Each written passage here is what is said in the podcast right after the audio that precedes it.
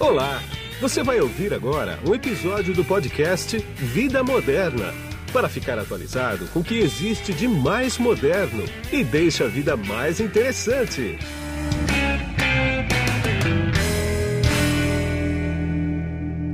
Bom, quem está na ponta da conexão aqui comigo agora, através do GoToMeeting da LogMeIn, é o Romulo Horta, que ele é diretor de marketing da Huawei Enterprise no Brasil. Tudo bem, Romulo? Ô Guido, tudo bem? E você? Tudo bom, tudo tranquilo. A gente vai bater um papo aqui sobre armazenamento de dados, sobre storage, que isso não tem fim. Por quê? Porque cada dia vem mais dados para cima das empresas, para cima da gente. E a Huawei está lançando uma, uma tecnologia agora que ela Ocean. chama de Ocean Store Dourado V6. E é sobre isso que a gente vai bater um papo aqui. Ô, Rômulo, me diz uma coisa. Por que, que a Huawei está entrando nesse mercado de armazenamento de dados? Que ele é bem quente, ele é enorme, né? Isso tem alguma coisa a ver com o que vem pela frente aí com 5G de armazenamento de dados?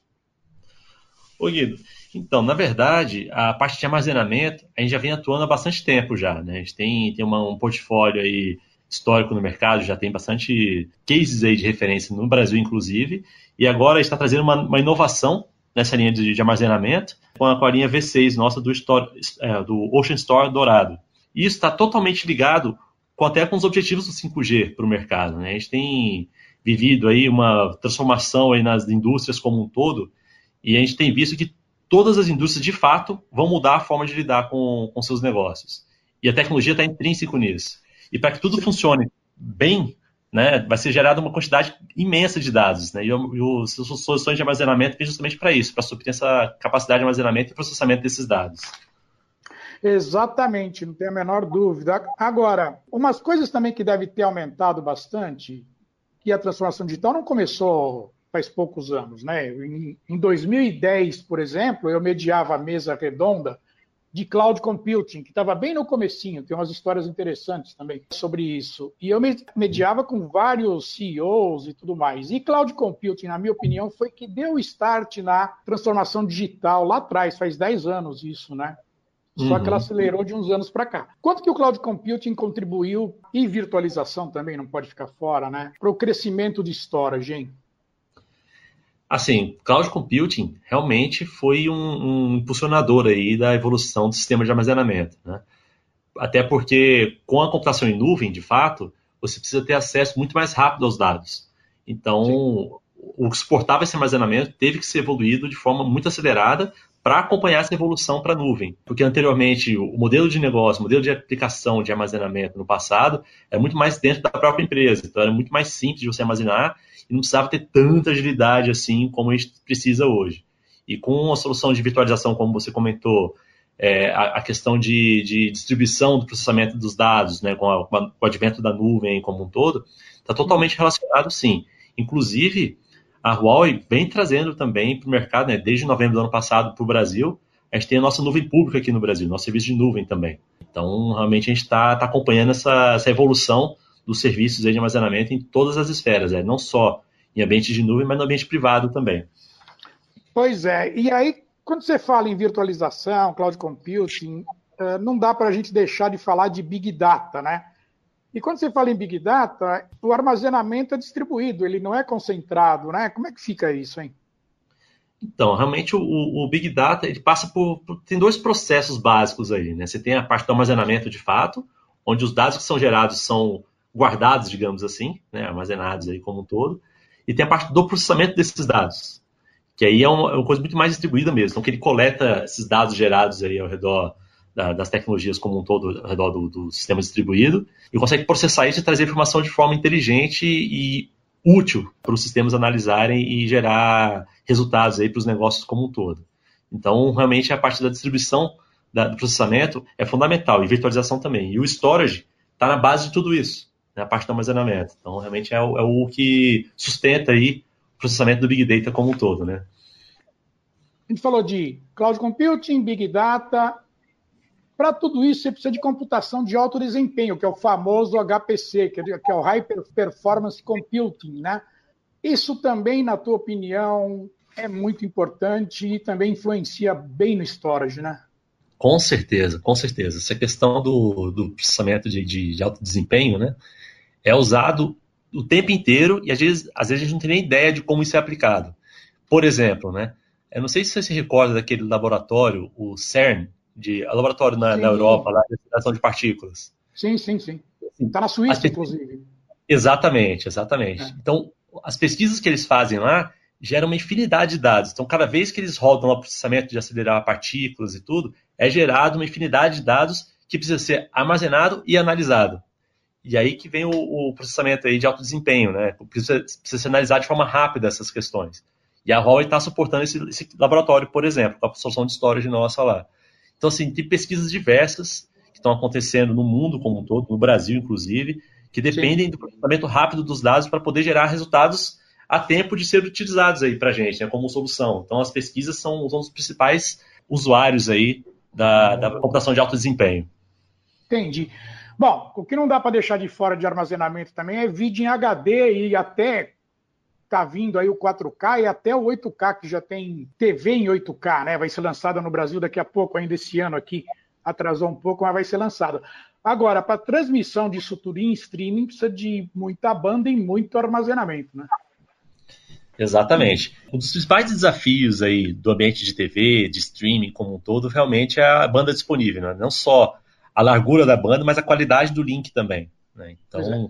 a, a Huawei trabalha muito forte nisso também, junto às operadoras e ao mercado como um todo aí, trazendo soluções robustas para evoluir as redes aí, para acompanhar essa evolução dos, dos conteúdos aí como um todo. E o armazenamento também vem trabalhando junto. Tanto é que a gente tem vários grupos de mídia grandes aí ao redor do mundo, utilizando soluções de armazenamento da Huawei, para justamente suportar essa questão da geração de conteúdo. Porque não é só a transmissão que importa. Você, quando cria o conteúdo, ele ocupa muito espaço de armazenamento, né? Porque cada sim. vez melhora a qualidade, você precisa ter. É, os arquivos são maiores, digamos assim, né? Sim. Então, realmente, o armazenamento vai ter que acompanhar isso daí sim. É, para a gente finalizar essa parte aqui de armazenamento, dessa trilhinha que eu montei aqui, aí você tem hoje a questão de armazenamento obrigatório de documentos, né?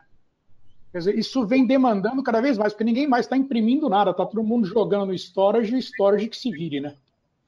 É, isso é um ponto muito importante, né? Porque não somente documentos, mas também imagens de monitoramento, né? Então você tem é. sistemas de segurança que são usados aí pela, pela polícia, pela justiça como um todo, então, todo lugar que tem é, monitoramento, você tem geração de documentos. Hoje, muitos processos de, de, de, documentações aí, de assinatura de documentos como um todo, já seguem na linha digital. Né? Então, para você garantir a idoneidade dos processos, você precisa garantir que os documentos estão salvos, intactos, né? E seguros, porque imagina, você tem a sua certidão de casamento, certidão de nascimento, em cartórios, por exemplo ah, você perder isso é, é um, um, uma perda muito grande. Então você tem que ter redundância também desse armazenamento como um todo. E as soluções de storage estão vindo muito robustas justamente para suportar isso. Né? Tem vários níveis aí de redundâncias dentro do próprio equipamento. Né? E a arquitetura você faz o sistema de armazenamento mais robusto, assim você prevê ambientes aí com, com redundância também no armazenamento, para garantir que não, há, não haja perdas aí de documentos, por exemplo. Sem dúvida. Vamos entrar agora no Ocean Store Dourado não se justifica mais hoje em dia ter um storage para quem tem altíssimos volumes de dados em HD, né? Em... A coisa tem que partir para SSD mesmo, não tem mais retorno, né?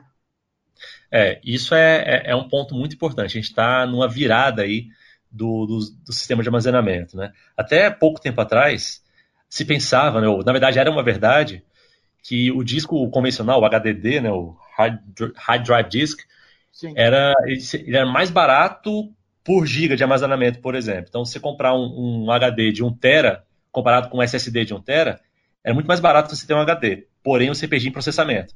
E aí claro. o pessoal acabava escolhendo aí de acordo com a necessidade de, de uso, de acesso às informações. Porém, é, a, a Huawei, no último ano, a gente fez uma, uma, uma evolução nesse mercado, uma revolução, na verdade, que a gente conseguiu equiparar o valor por giga aí, comparado a soluções de disco convencional com disco SSD. Então a gente conseguiu realmente chegar nesse patamar onde, cara, o preço não é o problema. Então realmente não faz mais sentido você apostar numa solução que seja antiga, né, que seja mais lenta e tudo mais. Aí algumas pessoas também comentam sobre ah, o disco estado sólido ele é mais resistente e tudo mais, só que a durabilidade ao longo do tempo ele é menor. Tá certo, isso é, isso é uma verdade também, porque ele processa muita coisa e tal. Porém, a nossa solução já resolveu essa questão também. Tem uma inteligência artificial já implementada que ela consegue acompanhar aí a, a vida útil dos discos que são implementados e consegue fazer uma manutenção preventiva. Então, quando algum disco, por exemplo, está próximo da sua, do final da sua vida útil, hum. ele consegue separar os dados que saíram naquele disco para os discos que estão bem e estressa aquele disco para ele queimar o quanto antes para ele poder ser trocado, para poder manter toda a estabilidade da solução como um todo. Né? Então, ele consegue ter inteligência de uma certa forma. E além disso, os discos SSD que a Huawei traz para o mercado são discos produzidos pela própria empresa. Né? Então a gente tem o nosso desenvolvimento dos discos aí como um todo. Então, a gente consegue entender muito melhor como o hardware acaba funcionando, a gente consegue extrair mais performance e consegue fazer ele durar muito mais, inclusive. Né? Então, realmente, analisando todos esses dados, fica difícil você optar né, por um disco convencional. Tá. Agora, uh, ah, para a gente ter uma ideia de, de economia de economia financeira mesmo, né? Como é que é o TCO, o custo total de propriedade, e as despesas operacionais, o famoso OPEX? Como é que você coloca esse produto nessa faixa? Certo. O, a, a nossas soluções, não só o storage, né, o Ocean Store Dourado V6, mas toda a nossa linha de produtos, é, a Huawei pensa muito em como o cliente vai usar isso e como vai ser impactado o negócio do nosso cliente. É. Ah, e aí a gente facilita muito a vida de quem vai gerenciar. Então, os sistemas de gerenciamento são muito mais inteligentes e intuitivos e fáceis de implementar. E além disso, nossa solução, por exemplo, ela consegue ter um, uma redução de até 30% aí no, no custo como um todo, né, custo operacional como um todo, porque a gente consegue reduzir o tempo de processamento de dados. Então, você imagina assim, uma transação financeira, né, de investimentos como um todo. Sim cada milissegundo ali perdido no processamento pode significar dinheiro que está indo pelo ralo. Né? Então a gente consegue é, ser ágil nesse ponto na solução, de conseguir processar os dados dos clientes ali de forma mais rápida, a, a, a, a fim dele não, não perder tempo nos, nas suas transações. Além disso, a solução também ela, ela é toda pensada para trazer economia de energia, por exemplo. Né? São coisas que às vezes a gente não pensa. Ah, storage é para armazenamento, esse é o foco dele às vezes acaba não lembrando que, cara, tem um consumo de energia que custa também. Né? Claro. Você tem é, o consumo de energia também com ar-condicionado. Então o sistema já tem inteligência de refrigeração que ele consegue usar, demandar menos do ar-condicionado, por exemplo. Então você ah. pensar no que ele está implementado, o custo total de fato ali operacional disso vai acabar sendo menor do que o padrão que o mercado está acostumado. Né? Então a gente consegue realmente pensar e otimizar aí os negócios como um todo dos nossos clientes. Né? Entendi. Quer dizer, o desempenho dele, então, numa rede corporativa, em relação ao HD tradicional, o, o, disco, o famoso disco rígido, né, é bem alta, né, então, a disponibilidade né, da rede. Se aumenta é, a disponibilidade da rede, na verdade, né? É, quando a gente fala de, de processamento, sustentabilidade como um todo, até consumo de energia, ah, um disco HD convencional, a gente consegue, com um SSD, a gente consegue reduzir o consumo em até 85 kW por terabyte usado ali na, na aplicação. Ah. Né? Isso entra em sustentabilidade também, então? Dá para você gerar relatórios de sustentabilidade, por exemplo? Com certeza, com certeza. Está totalmente relacionado, até porque é, consumo de energia é sinônimo de você estar tá produzindo aí carbono, por exemplo, para o mundo. Né? Então, quando a gente fala de sustentabilidade, a redução do consumo de energia é algo muito importante nesse sentido. Tá, entendi. E diz uma coisa, para a gente finalizar. E a implantação disso? Quer dizer, em relação ao, ao HD, por exemplo, o que, que você reduz? Você reduz espaço, por exemplo? Você consegue implantar isso mais rápido do que um, um, um armazém de. Em armazém, eu estou exagerando, de banco de, de, de HDs, por exemplo, né? É, na verdade, o armazém talvez seja a palavra até correta, né? Você vai ter é. que armazenar isso. É. É, o que acontece? Os discos HD, geralmente, eles são um pouco maiores, porque eles têm mais componentes físicos dentro dele. Quando a gente fala de disco estado sólido, você reduz a, a camada física ali de, de, de, ocupação do espaço de fato. E os equipamentos acompanham. Toda a carcaça que comporta todos esses discos também diminui. Né? E a gente consegue aumentar o que a gente chama de densidade de giga disponível por espaço físico, né? por, por o que a gente chama de rack unit, que é a unidade de rack, né? o espaço físico dentro do rack onde o equipamento vai ser implementado. Então a gente consegue reduzir muito, de fato, é, o espaço físico onde vai ser armazenado as, a, o equipamento para o storage reduz o consumo de energia e você aumenta a capacidade, digamos assim, por metro quadrado, né? Digamos assim, ou por metro cúbico dentro do volume de, de um data center. Né? Então, realmente, você consegue aumentar muito aí a, a, Fazer uma analogia básica assim com carros, é aquele carro que tem maior espaço interno. Né? Então, às ah. vezes, por fora você olha o mesmo tamanho, mas por dentro cabe mais pessoas, cabe mais mala, então você consegue otimizar aí o uso do espaço físico, né? Entendi. Agora, para a gente finalizar mesmo, com essa crise que a gente está tendo aqui de pandemia, de isolamento e tudo mais, né? Deu para sentir algum impacto em storage no mercado? Quer dizer, ele aumentou e diminuiu? Houve mais demanda para storage? Porque está todo mundo trabalhando mais do que trabalhava antes, né? É, na verdade, até vou ter comentado uma, de um meme, né, uma piada que eu vi na internet, falando assim: quem foi responsável pela transformação digital, aceleração da transformação digital na sua empresa, né? O, o CIO, o CTO ou o coronavírus, né? Ou a, a pandemia como um todo. então, assim, de fato, as empresas tiveram que se reformular. Né? Ninguém estava pronto para botar todo mundo de home office, ou todo mundo trabalhando de forma remota, ao mesmo tempo, de forma assim, espontânea, né? ou espontânea não, instantânea. Né? Pois é. Então, isso realmente foi um fator que aumentou muito. Até uma discussão que eu estava com, com, os colegas, quando eu estava no começo ainda da discussão de como seria, né, com, com, a pandemia, com tudo, é que muitas empresas, por mais que tivessem sistemas de VPN, né, que é aquela questão de você ter uma rede é, privada, acessando a rede direta da empresa, de fora da empresa, né? Fazendo o tunelamento da rede, nenhuma empresa de fato estava preparada para ter todos os seus funcionários acessando ao mesmo tempo a sua rede de fora da própria rede da empresa. Pois é. Então, isso foi um impacto muito grande. Então, realmente, todas as empresas que tiveram a possibilidade de fornecer o trabalho remoto para os seus funcionários foram impactadas, assim, diretamente na, na veia, digamos assim, com, com essa revolução digital, digamos. E aí o storage está no, no, no, centro de tudo isso, né? Porque você vai gerar muito mais dados, você precisa ter a disponibilidade dos dados muito mais ampla e cada vez mais os trabalhos são digitais. Ontem, por exemplo, a gente teve ah. um, um, processo aqui internamente que precisava assinar um documento que até então muita gente assinava é, fisicamente o papel, né? Imprimia, assinava e ficava armazenado. Cara, isso já existe há algum tempo, né, assinatura digital de documentos, e agora está sendo cada vez mais usado. Então, está aí o storage de novo servindo para poder manter a, a, esses documentos assinados aí, né, que estão sendo usados agora, por exemplo, com a pandemia. Pois é. Agora, Rômulo, me diz uma coisa. A conversa está boa, já falei que vou encerrar duas vezes, mas me surgiu mais uma pergunta aqui. É o seguinte, depois dessa eu encerro mesmo. Me diz uma coisa, como é que está a Huawei aqui no Brasil hoje? Quer dizer, ela está aqui já, o que é, uns 15 anos, mais até, né? 20 anos mais ou menos, né? Não, 20, 20, é por aí, é, por aí, 20, é. pelo que eu lembro. Pelo que eu lembro, é, porque eu, eu lembro que eu fui no lançamento da Huawei aqui, faz um, é perto de 20 anos, é isso mesmo, né?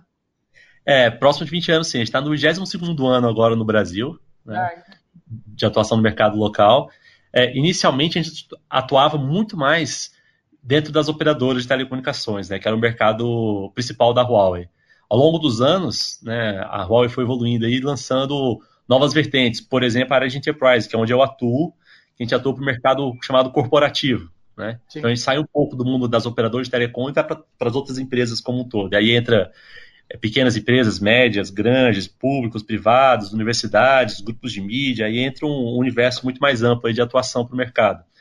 Né? E além disso, tem a área de celulares também, né? A parte de consumidor final, que a gente também voltou para o Brasil no ano passado aí com celulares topo de linha, com os wearables também, né? Os, os, os dispositivos vestíveis aí, relógios, é, fone, como um todo. Então realmente a gente está tá atuando de uma forma bem geral aqui no mercado brasileiro já. E a gente está bem consolidado. Né? Na área de enterprise, por exemplo, na área do mercado corporativo, a gente tem ganhado mercado aí de forma muito acelerada. Tanto é que a gente tem vendido muito bem para governo, vendido para empresas privadas, empresas de energia, transportes, transportes ferroviários, rodoviários, aéreos, né? Então a gente tem atuado em vários setores e sempre trazendo inovação, né?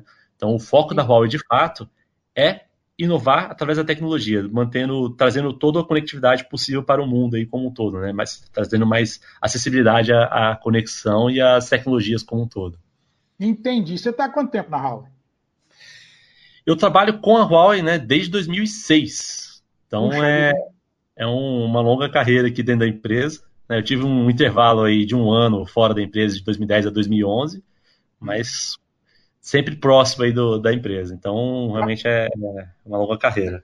Trabalhou na China já ou não? Não trabalhei é, alocado lá, mas já fui algumas vezes para a China. Fala chinês?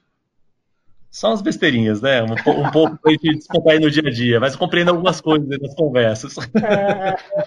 É, é, não é mole, falar chinês não é mole. Não é, é, é complicado, é complicado. É. Bom, como para eles o português deve ser complicado também, né? A, a coisa de mão dupla, não é, não é de uma vez só. Exatamente. E isso é uma coisa engraçada que vira e mexe, a gente se pega em discussões, assim, às vezes os chineses estão aprendendo português, perguntam algumas coisas, a gente acaba explicando um pouco do português para eles, aí eles falam assim, pô, mas não faz sentido algumas coisas. É, é mas são mundos completamente diferentes, não tem jeito mesmo, né? Pois é, pois é. Tá bom. Eu quero agradecer bastante a tua entrevista para mim aqui a gente volta a se falar mais para frente aí. Mas obrigado por seu tempo. Eu sei que a sua agenda ela é bem concorrida. Você separou esses minutos para mim. Muito obrigado, viu? Agradeço a oportunidade, Guido, de conversar com você. Foi um grande prazer aí participar desse projeto do podcast que você vem trabalhando aí. Acho que é, é um trabalho fantástico que você faz de informar e trazer inovação para o mundo como um todo aí, né, em todas as esferas. Muito obrigado pela, pela chance aí de oportunidade de conversar com você nesse momento. Também agradeço. E aqui foi Guido Orlando Júnior, diretor de conteúdo do portal Vida Moderna. Tchau. Você acabou de ouvir um episódio do podcast Vida Moderna. Assine grátis nos apps Spotify, iTunes, Deezer, Tuning, Google Podcast e Android Podcast.